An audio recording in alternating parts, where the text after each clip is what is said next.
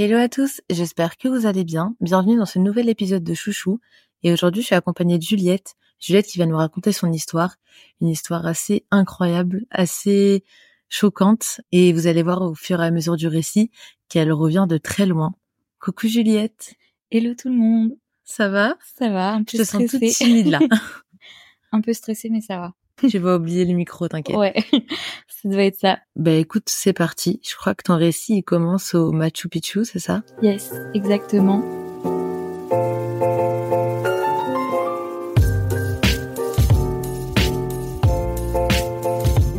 Du coup, c'était après deux mois de voyage. On arrive enfin au Machu Picchu, l'accomplissement du, la fin du voyage. Le top, ça comptait beaucoup pour moi parce que en cinquième, on avait fait un JT avec un prof d'histoire que je kiffais de ouf. Et j'avais justement fait euh, l'émission sur le Machu Picchu où j'étais euh, présentatrice et il y avait le Machu Picchu en fond. Et donc, euh, on a pris d'abord le bus à l'aller pour aller jusqu'à Hydroelectrica. Ensuite, on avait fait nos 20 km à pied et on a dormi donc à Aguascaliente dans la ville du Machu Picchu. Et le lendemain matin, petit stress parce qu'il y avait énormément de marches à monter, donc nécessité de se lever super tôt pour aussi éviter toutes les vagues de touristes. L'objectif étant de voir le lever du soleil euh, sur le Machu Picchu. Donc du coup, on s'est réveillé très tôt, on a monté toutes les marches et euh, à la fin, t'arrives enfin devant le Machu Picchu et c'est pas une des sept merveilles du monde pour rien. Vraiment, le sentiment est incroyable. Donc c'était fou de le voir et je sais que en arrivant en haut, je sais pas, j'étais waouh, vraiment pleine d'émotions, donc super contente de l'avoir vu. J'ai appelé mes parents, je leur disais mais regardez, euh, vous voyez une des sept merveilles du monde et tout, c'est génial. Donc vraiment j'étais super contente et pour le coup c'est un truc à voir et je pense que je me rappellerai toute ma vie parce que c'était vraiment euh, waouh. T'avais un guide à ce moment-là? Non, on était euh, tout seul. Ok. Du coup, on a monté tout seul les petites marches et même aussi l'accomplissement de monter rapidement les marches en moins d'une heure alors que tout le monde les montait en un certain temps. Donc euh, ouais non vraiment en arrivant devant c'était magique, majestueux et euh, incroyable. Et donc c'était à quelle date? C'était le 21 août 2022. Donc ce jour-là c'était un peu un accomplissement, t'avais réalisé un peu ton rêve. Ouais c'est ça. En plus le Pérou c'est vrai que c'était bien le seul pays d'Amérique latine que j'avais envie de visiter, notamment pour ça. Et donc ouais, vraiment c'était comme un accomplissement, comme euh, même te dire allez j'ai vu une des sept merveilles du monde. Euh, je sais pas. Et de toute façon, ce voyage était euh, aussi un voyage assez challengeant dans le sens où il y avait plein de de rando, de trek ou même il y a du dépassement physique. Je pense que j'étais pas trop préparée et on a fait certaines randos qui demandaient bah un peu d'effort et juste euh, du coup le la saveur euh, d'enfin arriver à ton objectif est, est encore plus dingue quoi. Incroyable du coup comme expérience parce que tu dis à ce moment-là que euh, t'as tout gagné. T'as envie de quoi? T'as envie de rentrer, montrer tout ça à tes parents J'avoue que j'ai envie de rentrer en France pour manger autre chose que du riz et du poulet grillé. Mais on redescend tranquille et en fait on se on se dépêche de redescendre pour choper un bus euh, pas trop tard dans la journée. Parce qu'on avait on s'était fait des amis sur place à Cusco. Et on voulait aller les voir et boire un verre avec eux. Donc euh, avec mon ex du coup on prend nos clics nos claques on voit le Machu Picchu.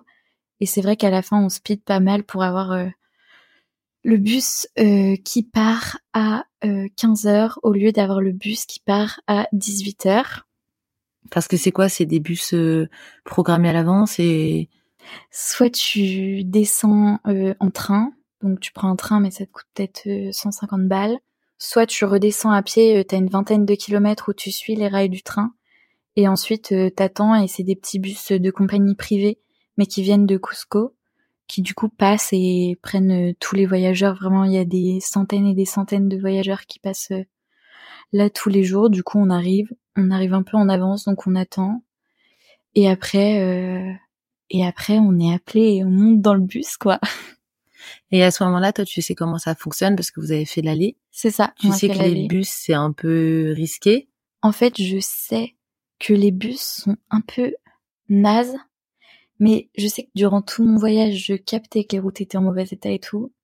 Mais c'était plus drôle dans le sens où euh, en Argentine, on a fait toute la tout le nord aussi et c'était des grands bus pour le coup où on montait un 30 et ils prenaient des virages en épingle et à chaque fois on rigolait genre ah ah ah euh, bah ils ont pas peur et tout il y avait des grands autocollants de Jésus collés dans le bus et je sais que je faisais mon polar step où du coup j'écrivais euh, chaque jour ce qu'on faisait et il y avait souvent référence à ces bus quoi. Et euh, comme quoi les routes étaient un peu bizarres etc mais jamais euh, j'ai jamais vraiment eu peur. Je pense que j'étais très fatiguée aussi pendant le voyage et du coup, ça faisait que pendant quasi tous les trajets, je dormais et en pleine confiance en me disant, ils font ça tous les jours. Mais ils ont l'habitude. Ouais, y a pas de problème. On monte dans le bus. Et pour une fois, on s'était mis devant parce qu'on avait l'habitude de se mettre derrière. Mais là, on s'est dit, vas-y, on se met devant. Et euh, du coup, on monte dans le bus. Le chemin euh, continuait, il faisait encore un peu jour. Et avant la tombée de la nuit, le chauffeur euh, dit, est-ce que vous voulez faire un stop? Du coup, on fait un stop à 17h. Et on n'avait pas trop faim, mais finalement on s'est dit euh, vas-y on prend un burger avec des patatas fritas. Et du coup c'était le burger avec les toutes petites frites euh, fines genre chips. Donc on a pris ça et après on a repris la route euh, pour redescendre vers Cusco. Il commence à faire nuit et et en fait il roulait le chauffeur roulait les fenêtres ouvertes parce qu'il y avait beaucoup de buée dans le dans le bus. Et à un moment il ferme la fenêtre et en fait il commençait à essuyer le pare-brise avec un rouleau de PQ. Et euh, je sais pas pourquoi, mais on le sentait. Personne ne le sentait trop. D'habitude, l'ambiance était plutôt, euh, on va dire, euh, il y avait toujours de la musique péruvienne. Les gens rigolaient ou alors étaient sur leur téléphone. Et il y avait du son assez fort parce qu'ils connaissent pas les écouteurs en Amérique latine. et là, pour le coup, c'était très silencieux. Je sentais le chauffeur stressé. Et je sais que j'ai dit en rigolant, ah j'espère qu'on va pas on va pas mourir. J'ai dit ça en rigolant. Et, euh, et donc la route continue. Déjà sur la route, à un moment sur le bas côté, on voit une voiture qui a les roues dans un, tu sais, il y avait comme une, je sais pas comment on dit, genre un creux pour faire passer l'eau. Il y avait une voiture qui était comme ça, le chauffeur qui la double et qui lui demande même pas si elle avait besoin d'aide. Donc on était en mode ok bizarre et la visibilité était vraiment nulle et pourtant le chauffeur il traçait quand même en vrai et on se disait waouh et donc en fait, il y avait le chauffeur et sur la banquette de devant, il y avait deux personnes, deux Péruviens, un couple. Et euh, ils étaient trop mimi, ils se faisaient des petites caresses, des petites papouilles et tout pendant tout le truc. J'étais un peu secrètement jalouse parce que ça se passait pas comme ça avec la personne qui m'accompagnait euh, sur le moment. Le trajet continue, on double un camion, on double un deuxième camion, et là euh, la roue avant droite tombe dans le ravin Enfin, je capte qu'en fait, il rate. Il y avait des petits poteaux lumineux. Je capte qu'il y en avait un qui avait disparu. Le chauffeur allait trop vite. Première roue avant droite tombe dans le ravin. Et là, je capte que le bus tombe. Je sais pas si j'ai hurlé. Je sais pas ce qui s'est passé, mais en gros après, tout est hyper, euh, hyper silencieux. J'ai eu le réflexe de mettre mes mains sur la tête et je sentais que je me faisais bouger, euh, enfin, que je bougeais dans le bus. Et en fait, à un moment, je sens que je me fais éjecter du bus. Et là, euh, je me dis, euh, c'est bon, c'est fini. Et du coup, tout va mieux, genre comme si tout le stress que mon corps vivait sur le moment était euh, enfin évacué. Et donc, je me retrouve sur ces rochers à côté du camion. Et je pense que je reste là une minute dans les vapes.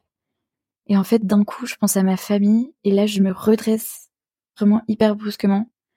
Et je réalise que, enfin, je réalise que le bus est tombé dans le ravin et que il y a un problème, quoi. Et la première chose que je vois, c'est un mec face au sol. Et en fait, je capte le sang qui se déverse partout sur le rocher et sur mes chaussures Salomon. et donc, euh, je me dis, ok, je, je lève mes pieds et tout. Je le secoue, je le secoue, je le secoue.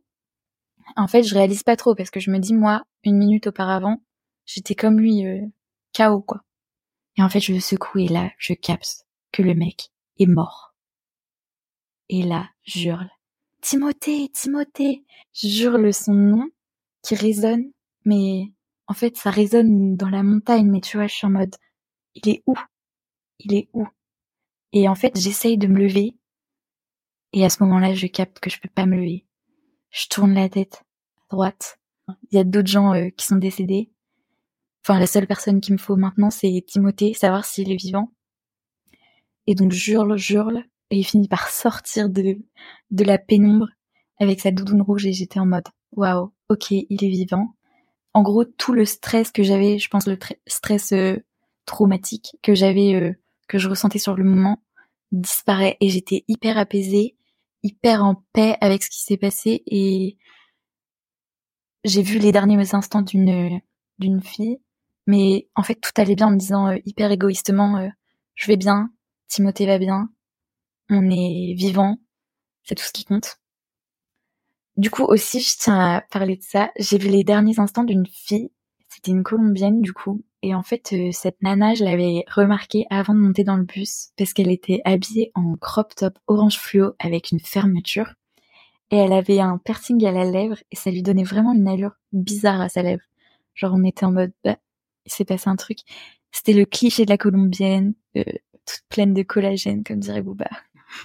Mais vraiment, euh, cheveux super longs, seins refaits et tout. Et donc elle est plutôt tape à l'œil. Donc je l'avais vue avant de monter dans le bus. Et en fait, cette fille-là, elle était sur la droite, allongée sur des rochers. Et il y a des gars qui lui ont mis euh, les petits croissants là qu'on met autour du cou, les petits coussins en forme de croissant. Et je lui ai dit, viens, on respire ensemble en français.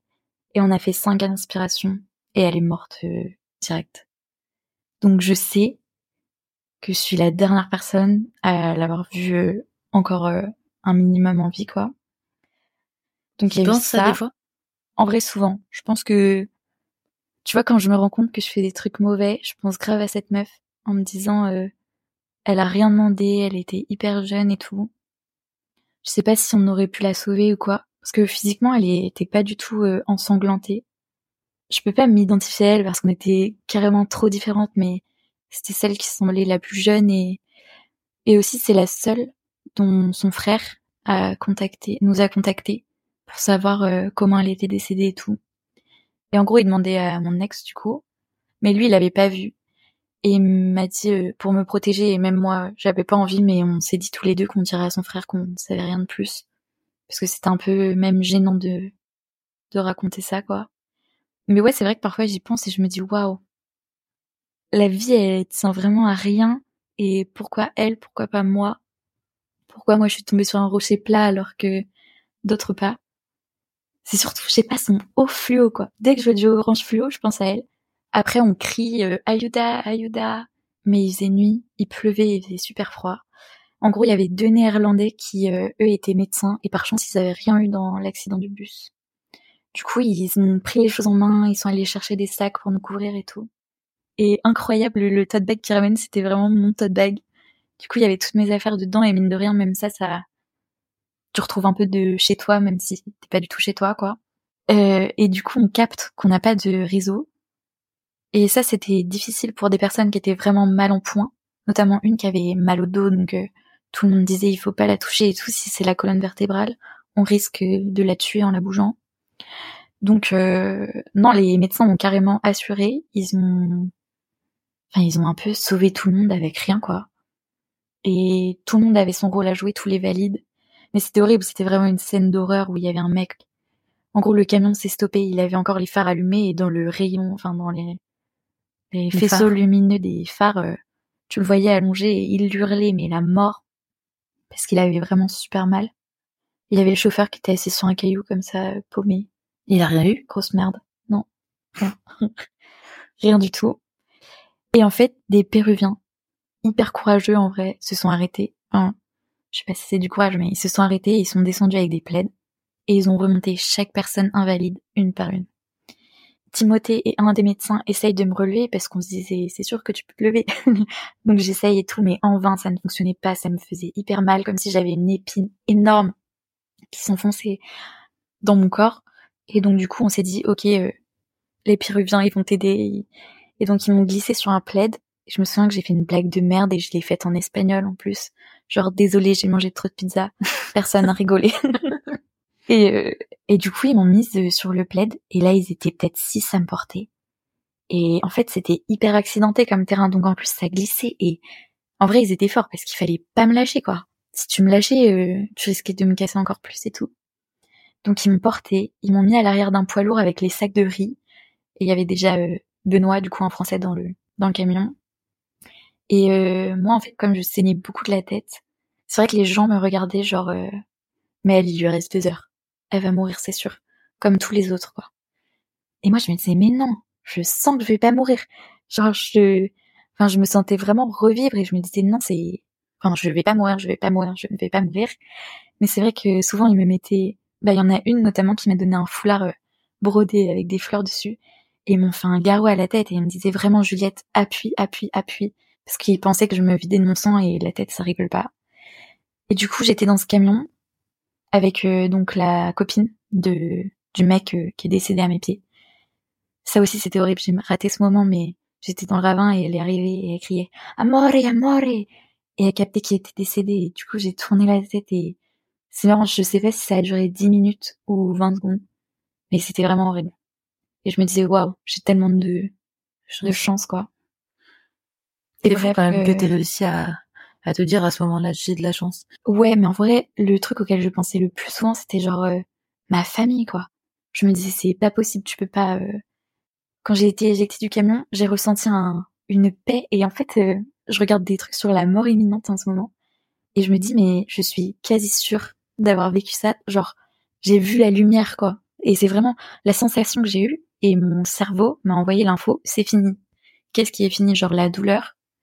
Euh, mais du coup, ça veut dire quoi? Que tu vas revivre ou que justement tu décèdes Et euh, et vraiment, j'ai eu cette info et après ça, ce qui m'a réveillée, c'est j'ai pensé à ma mif en me disant euh, ils t'attendent à la maison. Et du coup après tout le trajet en bus, enfin non pas en bus, tout le trajet en poids lourd, je me forçais de pas m'endormir. Et à mes pieds il y avait Tom, un autre Français qui lui était vraiment mal en point. Et tout le trajet je me concentrais sur lui et je lui disais Tom, on respire ensemble, on respire ensemble. Et il hurlait, il avait vraiment super mal. Et moi j'oubliais ma douleur et je me concentrais sur lui en me disant euh, même moi dans le ravin j'ai été un peu euh, inutile. Je ne pouvais rien faire en soi, mais tu vois, il y avait des mecs qui faisaient des massages cardiaques, d'autres qui ramenaient les téléphones et tout. Moi, vraiment, j'étais inutile, quoi. Donc, euh, je me disais que c'était ma manière de, de contribuer à, on s'en sort tous vivants ensemble. Et après, on a été, à, on a été amené à l'hôpital. Euh, j'avais vraiment super mal sur la fin du trajet. Et surtout, j'étais trop fatiguée, mais je me disais, t'endors pas parce que si ça se trouve, c'est la dernière fois que, que tu aurais les yeux ouverts maintenant, donc euh, les ferme pas. Et euh, je suis arrivée à l'hôpital. Et donc il me tire ma couverture rose à cœur, enfin avec des cœurs. et euh, il m'allonge sur un brancard et donc c'est allait être la dernière fois où j'étais en position assise. Et après j'ai été en position allongée, donc je voyais tout d'en bas pendant un mois et demi. Une fois que je suis dans la clinique, je me sens hyper rassurée parce que j'ai quand même une confiance aveugle le, enfin, dans le corps médical et tout, et je savais qu'une fois que j'étais à l'hôpital, euh, j'étais sauvée en quelque sorte. Et donc, euh, ils me font plein d'examens. Dès qu'ils me bougent, c'est hyper douloureux. Ça devient hyper douloureux. L'adrénaline, elle redescend et là, ton corps, il ressent la douleur. Ah hein. ouais, mais dingue. Et, euh, et en plus, ils me disaient, on va vous couper vos vêtements et tout. Et moi, je pouvais pas, je sais pas pourquoi, je ne voulais pas qu'ils me coupent mes vêtements. Et j'étais à non, non, donc je faisais l'effort d'enlever moi-même mon t-shirt. Et tu sais, même en plus, c'était, enfin, j'avais mis qu'une brassière, donc j'ai pas dû me mettre nue. Mais même, tu vois, t'es, enfin, tout me brûlait dans mon corps et tout, et on, enfin, m'a pas demandé d'enlever mes vêtements, du coup, mais juste, tu te mets quand même à nu sur une planche devant les gens et t'es en mode, waouh, j'ai pas envie de ça. Mais euh, après, du coup, ils m'ont fait une batterie euh, d'examen. Et en fait, euh, je m'endors et je me réveille dans la salle où il y avait tous les accidentés. Donc horrible, tu te réveilles, il y allait bip bip bip bip et j'étais glacée. Donc je leur ai demandé trois couettes et après seulement je me suis réchauffée. Je tremblais, je tremblais, je tremblais. Et euh, et en fait j'ai été blessée sous l'œil et ça me piquait, mais c'était le truc qui me faisait le plus mal sur le moment. Je ne parle pas espagnol, mais j'essayais de leur dire là j'ai vraiment super mal et tout. Et en gros je capte que vraiment euh, c'est pas du tout la priorité. Donc euh, les infirmières me font si si, mais elles se cassent tout le temps. Et là, j'entends la cabeza es muy bien ou je sais pas exactement ce qu'il a dit, mais en gros je capte que c'est le neurochirurgien qui vient de dire aux infirmières que j'avais rien à la tête. Et là j'étais en mode what? Trop bien. J'étais trop contente. Moi, je croyais que j'avais le crâne brisé en deux, quoi. Oui, parce qu'à ce moment-là, t'avais une énorme plaie. euh, Ouais, mais après, moi, je m'étais pas vue. Donc, je savais pas à quoi je ressemblais, mais j'avais l'impression que j'avais des bouts de cervelle qui sortaient tellement les gens me regardaient bizarrement, quoi. Et donc là, il m'explique en espagnol. Je sais pas comment je comprends. Mais il me dit qu'en gros, euh, la tête, euh, c'est ok, il va juste falloir me recoudre. Et il me fait, je vais devoir couper tes cheveux. Mes cheveux que je faisais pousser depuis je ne sais combien d'années. Et j'étais là, ok, vas-y, coupe, de toute façon, pas le choix. Donc il me fait une piqûre dans le crâne, ça endort tout, tout le crâne, il me coupe les cheveux, et après il m'agrafe euh, le crâne, quoi. Et après ça, j'étais là, j'ai pas mon téléphone, je peux pas prévenir mes parents. Timothée, il était pas là, parce qu'il est pas monté avec moi dans le camion. Et là, je me suis dit, mais merde, je suis toute seule, on fait quoi maintenant? Et les deux euh, médecins néerlandais arrivent, et euh, ils me donnent une carte en me disant, Timothée est dans cet hôpital, il arrive tout à l'heure, tiens, on a ton téléphone.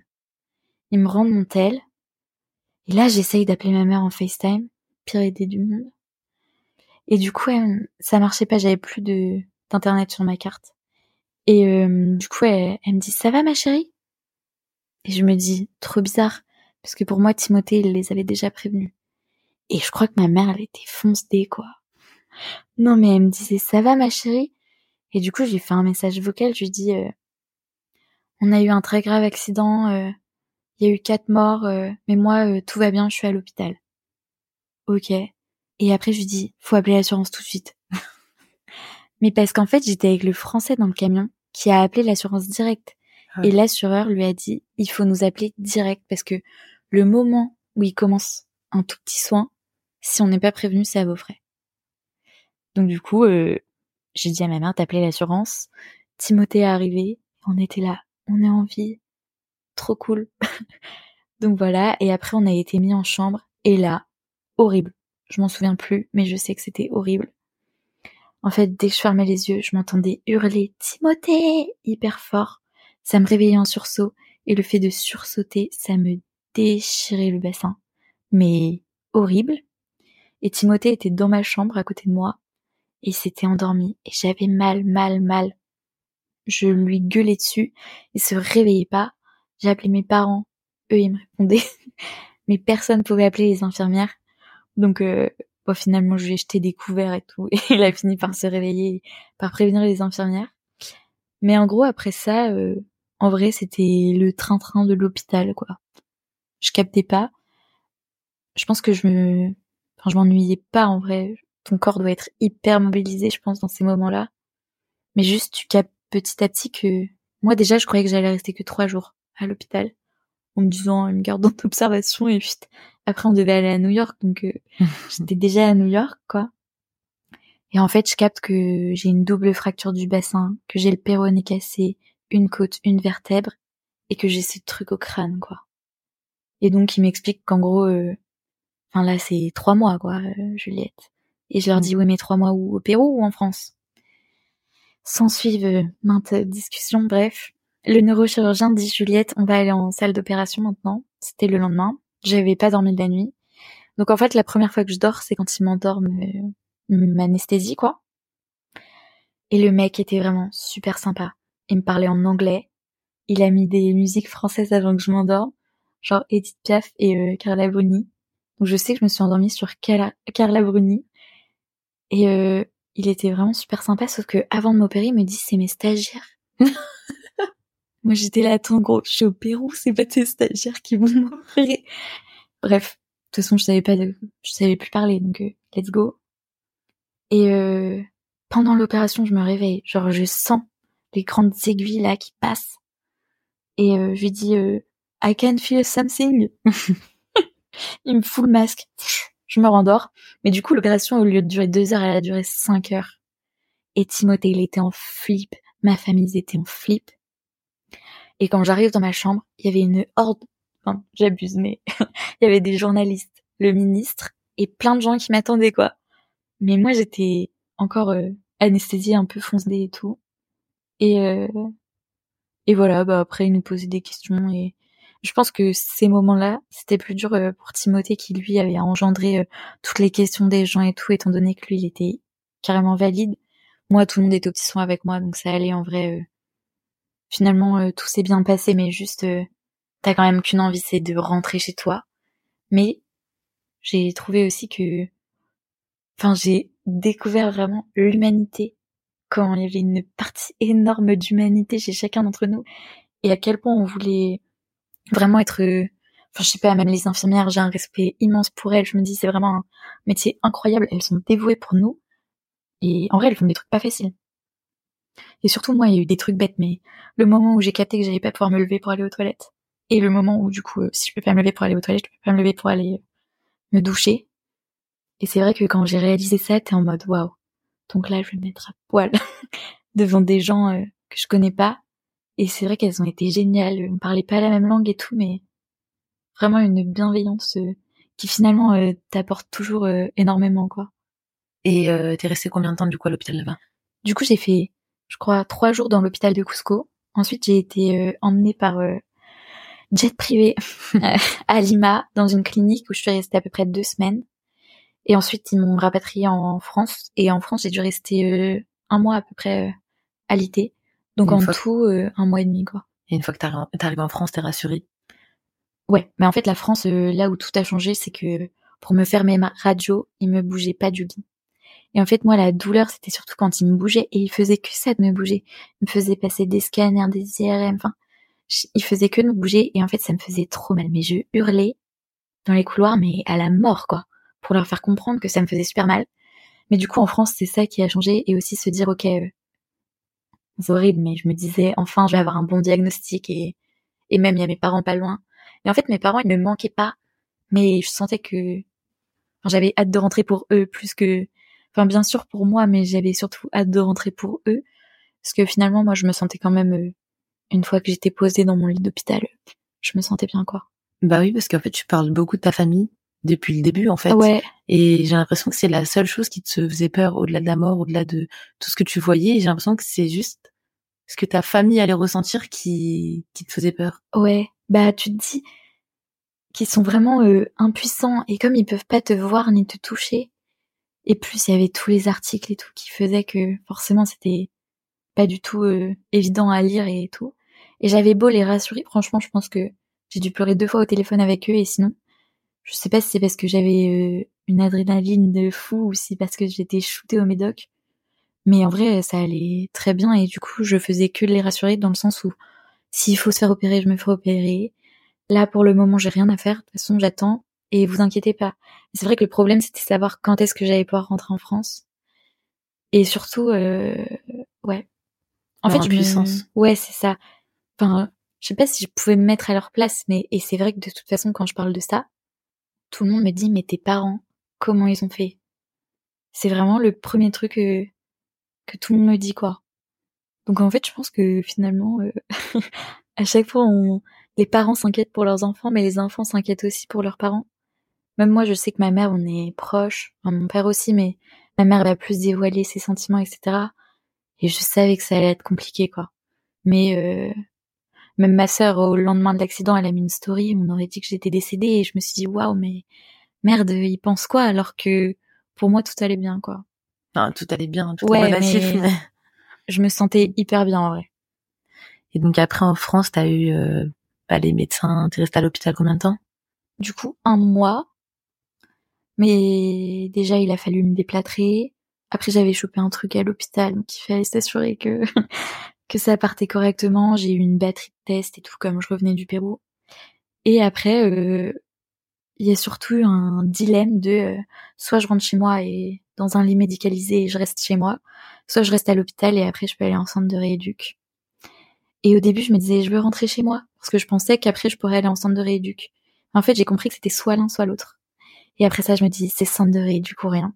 Un mec qui est venu du coup checker ce que je savais faire, soit à peu près rien.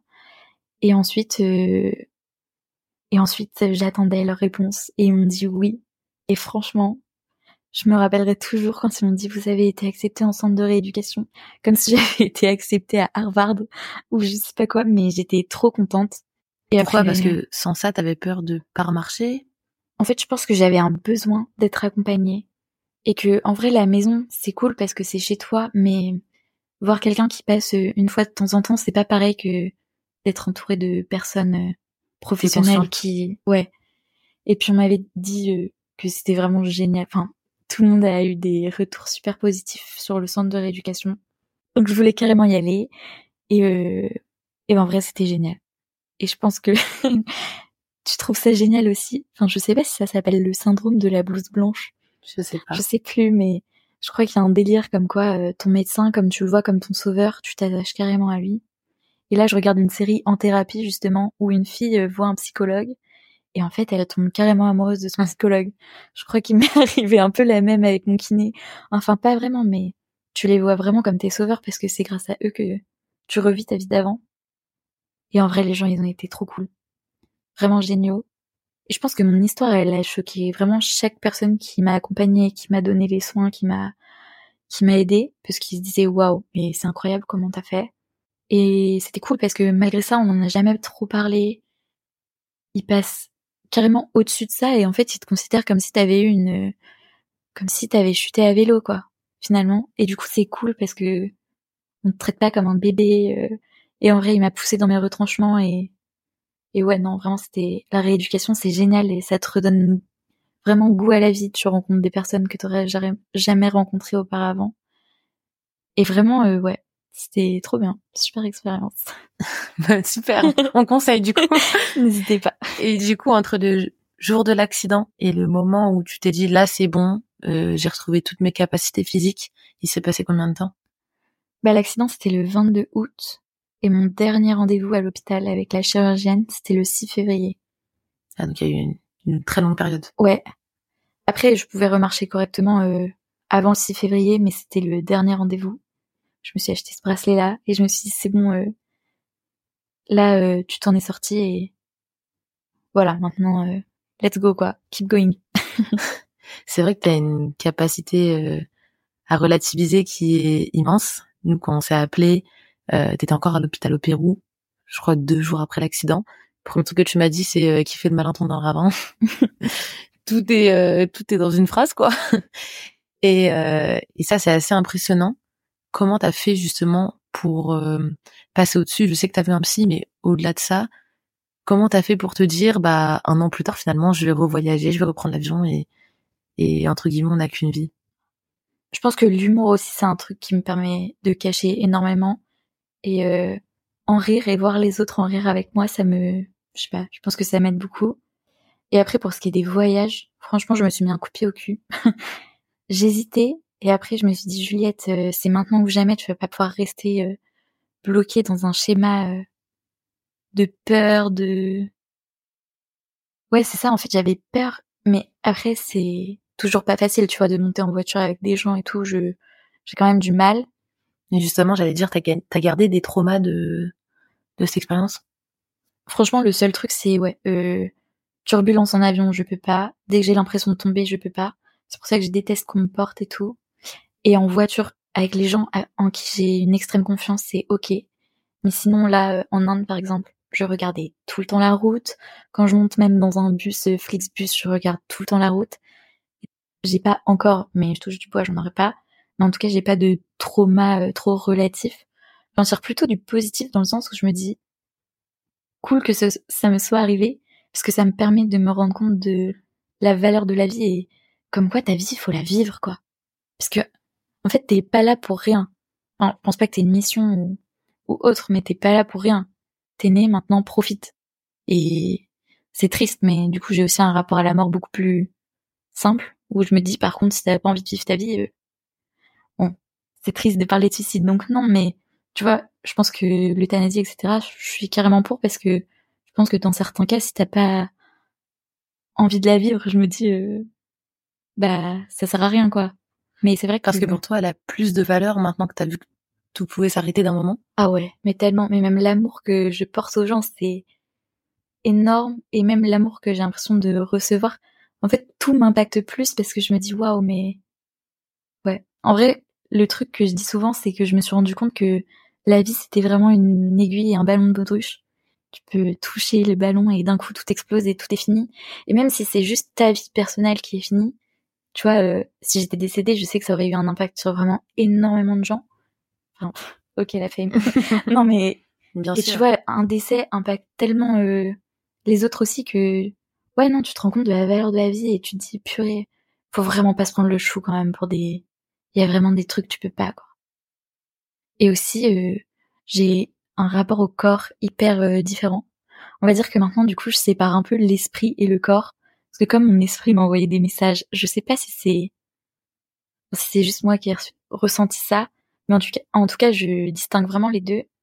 Et mon corps, je m'en suis voulu. euh, vraiment, ça arrivait direct après l'accident, quand j'ai pu refaire mes tout premiers pas, qui étaient vraiment très compliqués et j'étais trop fière de moi alors que tu marches quoi, Mm. comme quand t'as un an et demi. Et je sais que j'étais dans la salle de bain de l'hôpital du coup avec ma robe de chambre et je me regardais, j'étais carrément, euh, enfin, j'avais vraiment perdu beaucoup de poids et tout, mais j'étais à mon poids euh, dont je rêvais, tu vois. Et là, je me suis dit, waouh, mais Juliette, tout ce que t'as infligé à ton corps, tout ce que tu lui as demandé et tout, alors qu'en vrai, c'est une coquille qui te garde en vie. Franchement, euh, grâce à mon corps, je suis en vie parce que c'est lui qui a encaissé les coups. Il doit être tellement euh, meurtri aussi, tu vois. Et je me disais, waouh, mais toutes les fois que tu t'es regardé dans le miroir en te disant, euh, ah, t'as trop de graisse là, aux hanches, ça va pas, ah, t'es grosse et tout. Je me dis, mais pourquoi t'as fait ça? C'est débile. Parce que ton corps, c'est, c'est tout, c'est toi, c'est ce qui te maintient en vie, c'est ce qui te permet de faire tes trois pas de canard aujourd'hui. Enfin, et vraiment, je m'en suis voulu beaucoup. Et du coup, maintenant, je me dis, je fais pas du sport pour euh, être bien foutu en maillot de bain. Je fais vraiment juste du sport pour me faire du bien à moi et faire du bien à mon corps. Il faut se dire que ton corps, quand même, il faut le garder en forme. Parce que mine de rien, je suis pas la plus grande sportive, mais ça a aussi aidé euh, d'avoir euh, un peu de graisse en trop, ou même ça aide aussi d'avoir euh, des capacités euh, physiques.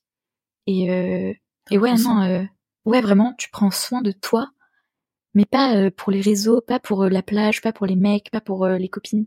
Vraiment, tu prends soin de ton corps et tu te dis euh, merci mon corps, merci moi, quoi. Et ça, c'est vraiment aussi un apprentissage euh, énorme et j'espère que pour le coup, je sais qu'il y a ma cousine qui m'a dit déjà euh, ce que tu m'as dit sur le sport et tout, euh, ça me permet maintenant d'en faire, mais dans une toute autre euh, dynamique. Je fais du sport que j'aime, même si je suis nulle. Je fais juste des trucs qui me font kiffer et qui me font bouger. Donc vraiment, ça c'est hyper important. Et euh, ouais, non, sur ce point-là, en vrai, j'ai quand même... Tu m'as Oh. dit un truc pour relativiser que j'ai trouvé hyper intéressant il y a quelques mois. Tu m'as dit, bah, si c'est arrivé une fois, ça n'arrivera plus. Ouais, c'est ce que tous les psys m'ont dit quand j'en ai parlé, en disant que ce genre d'accident, ça t'arrive euh, une fois dans ta vie, mais pas deux. Ou alors, euh, t'es vraiment malchanceux. Mais je pense que ça veut aussi dire que cette seconde chance, elle t'est donnée souvent une fois, mais pas deux. On connaît rarement des gens euh, rescapés de grands drames à plusieurs reprises. Et Tu ouais, l'as vécu comme une que- seconde chance? En fait, je pense que ma reconstruction euh, post-accident est pas tout à fait euh, terminée, mais je sais que plein de fois, j'ai vraiment conscience que que c'est une seconde chance, mais j'en ai plus conscience quand je pense à, aux personnes décédées, tu vois. Et je me souviens d'un moment au Vietnam, on était, non, aux Philippines, on était sur le bateau pour changer d'île, et il faisait tout gris, il y avait des gros nuages et tout, et j'étais posée dehors, il pleuvait, et là j'ai eu euh, un, enfin, plein d'émotions qui ont surgi, et tous les nuages, je me disais waouh, mais c'est plein de personnes qui sont parties ou au moment où moi j'aurais pu partir, et tu te dis waouh, juste euh, ouais. En fait, tu dis que dans la vie il y a plein de problèmes minimes, vraiment qui ont pas d'impact ou qui peuvent être résolus hyper facilement. Enfin, je sais pas.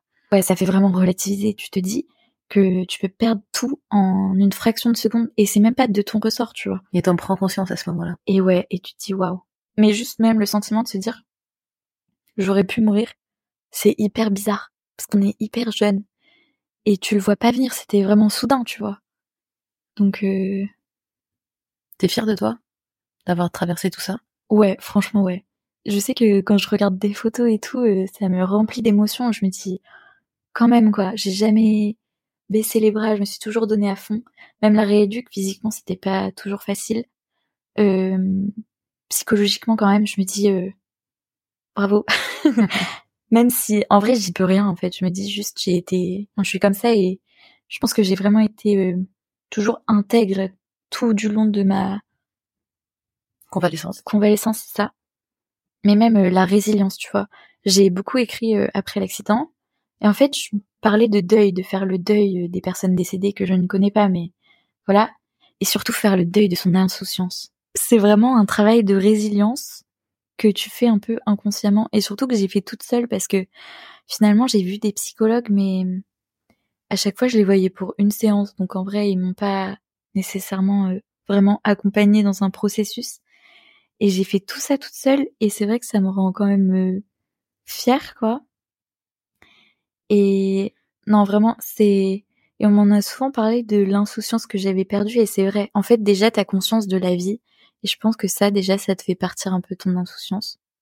Au début, c'était compliqué de vivre en ayant vécu ça parce que je me disais il faut que les gens sachent ce que j'ai vécu. J'avais limite envie de porter une pancarte où c'était écrit. J'étais constamment dans un dilemme, j'ai pas envie d'en parler, mais en même temps j'ai envie d'en parler. Les gens me comprennent, les gens ne me comprennent pas. Et en même temps j'ai vécu une rupture, donc je pense aussi que ça me faisait perdre beaucoup de, de repères. Mais en tout cas, ouais, je pense que c'était ça le gros du travail, c'était la résilience. Et pour en avoir parlé avec d'autres personnes qui étaient dans l'accident, notamment des Français, en fait, c'était tous des garçons, et du coup, ils ont un peu pris le truc par-dessus la jambe, quoi. Genre, il y en a un qui est rentré en école d'ingé après, donc euh, ça allait pour lui. Euh, celui qui a été un peu plus blessé, j'ai pas eu trop de nouvelles, mais ça avait l'air d'aller. Mais je pense que quand même ce travail était nécessaire et important, juste même pour euh, digérer ce qui s'est passé en fait. Je pense que ça a changé ma façon de concevoir les choses, mais en soi, je sais pas si j'ai profondément changé quoi. Je suis pas sûre. En vrai, je suis contente que ça me soit arrivé parce que maintenant, euh, je savoure la vie. Euh, je la trouve tellement plus délicieuse, plus passionnante. Euh, je peux tout vivre à 100, 1000%. Je sais que là, par exemple, il y a un nouveau combat, c'est plus savoir que c'est pris en compte par la justice et avoir une certaine reconnaissance de l'accident parce que c'est ça qui est un peu difficile. Même comme j'ai tendance à faire des vannes dessus, il y a des gens qui vont continuer les vannes mais en fait, il y en a avec qui ça va me faire rire et où je vais être en mode, euh, c'est mes amis, donc je sais qu'ils connaissent, qu'ils savent, qu'ils sont renseignés, qu'ils ont vu les photos et tout. Et d'autres, je me dis, mais non, vous vous prenez pour qui? Et aussi encore un enseignement, je pense surtout, c'est de jamais juger personne parce qu'en fait, on connaît pas ce que les gens ont vécu. Genre moi, tu me rencontres au bar, tu te dis pas euh, waouh, euh, mais elle, elle a frôlé la mort, euh, elle savait plus marcher, elle pouvait plus se laver et tout. Tout ça, tu te, tu t'en rends pas compte. Et en fait, individuellement, tu te rends compte que chaque personne a vécu des expériences de vie. Bon, il y en a qui ont vécu des trucs vraiment horribles, où ils ont fait face à la mort et tout. Mais d'autres, c'est aussi horrible en moindre dans une moindre mesure, mais tu te rends compte que vraiment chaque individu ressent la vie de façon unique. Tu peux jamais trop juger, jamais trop comprendre. Et je pense que d'ailleurs ça le fait même pour toi où on se rend compte que chez chaque personne qu'on connaît, on découvre petit à petit en apprenant à les connaître de mieux en mieux qu'il y a un truc un peu fort, qu'il y a un truc euh, qui fait qu'ils sont qui ils sont. Et tu te dis waouh, je m'en serais jamais douté ou waouh, j'aurais pas pu le savoir, tu m'en as pas parlé avant. Et c'est vrai que ça, tu te dis, en fait, ça concerne vraiment chacun d'entre nous et faut vraiment pas être méchant avec les gens. Tu peux vraiment pas les juger. on est tous hyper uniques et déjà, je pense que c'est important d'apporter de l'amour aux gens pour que eux aussi puissent ensuite euh, s'aimer euh, et leur, euh, enfin, s'apporter eux-mêmes du beau moqueur quand ça va pas. Et vraiment, tu te dis, waouh, la gentillesse, c'est ce qu'il faut, c'est ce qui doit primer dans le monde parce que chaque personne est, est unique, a ses propres problèmes, interprète les choses, a vécu ses propres expériences aussi qui sont pas qui sont pas faciles et ouais. Juste pour ça, je pense qu'il faut vraiment prendre soin de de chaque personne et surtout prendre soin de soi et pour tout ce qui est euh, question de comment tu te sens dans ton corps et tout, vraiment faire les choses pour soi et pour son son propre bien quoi. Waouh. Merci beaucoup. Merci pour ce retour d'expérience pour cette histoire de vie, cette leçon de vie, même j'ai envie de dire. ça me touche énormément, bah déjà parce que tu es une de mes meilleures amies et on en a parlé, mais sans vraiment rentrer dans le sujet, parce que comme tu dis, t'aimes beaucoup faire de l'humour autour de ça pour relativiser, et en fait, euh, Moi, quand je t'ai venu le voir, on avait fait des masques, quoi. Ouais, on mais pas, on n'avait pas suffisamment parlé aidé. du truc. En vrai, je, je veux quand même te dire que j'ai une admiration de fou pour toi parce que, pour être honnête, le jour où on s'est appelé, même quelques heures ou quelques jours après l'accident, j'étais avec une copine qui s'appelle Célia et je lui ai dit, en raccrochant, waouh, heureusement, entre guillemets, que ça arrivait à Juliette parce que tu as une capacité à prendre les choses du bon côté qui m'impressionne. Tu dis toujours que c'est moi qui le fais, mais je te promets que si ça avait été n'importe quelle autre personne de mon entourage, je pense que bah forcément tu dramatises à juste titre ce qui est en train de t'arriver. Et toi, tu as eu cette capacité à tout de suite prendre le, la chose du bon côté, dire nous on est vivants, nous ça va, on a de la chance, avoir conscience de cette chance et tous les enseignements que tu en as tirés et que tu nous que tu nous transmets, bah ils sont hyper hyper euh, importants pour moi. Et, euh, et en tout cas, merci pour tout ça. Je parle beaucoup là. Je vais repartir sur un deuxième podcast, mais euh, mais cette capacité de résilience, le courage que tu as eu et euh, et ta détermination à toute épreuve, parce que mine de rien, t'as remarché hyper vite.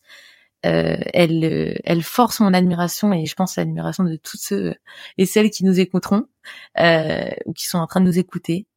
En tout cas, merci beaucoup Juliette. Je sais pas Merci, si t'as un, Inès. un petit mot pour la fin. Aimez-vous et euh, dites à vos proches que vous les aimez et aimez-vous vous-même. En vrai, c'est hyper important. Et kiffez votre vie.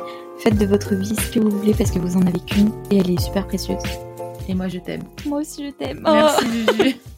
À bientôt pour un nouvel épisode de Chouchou. Bisous.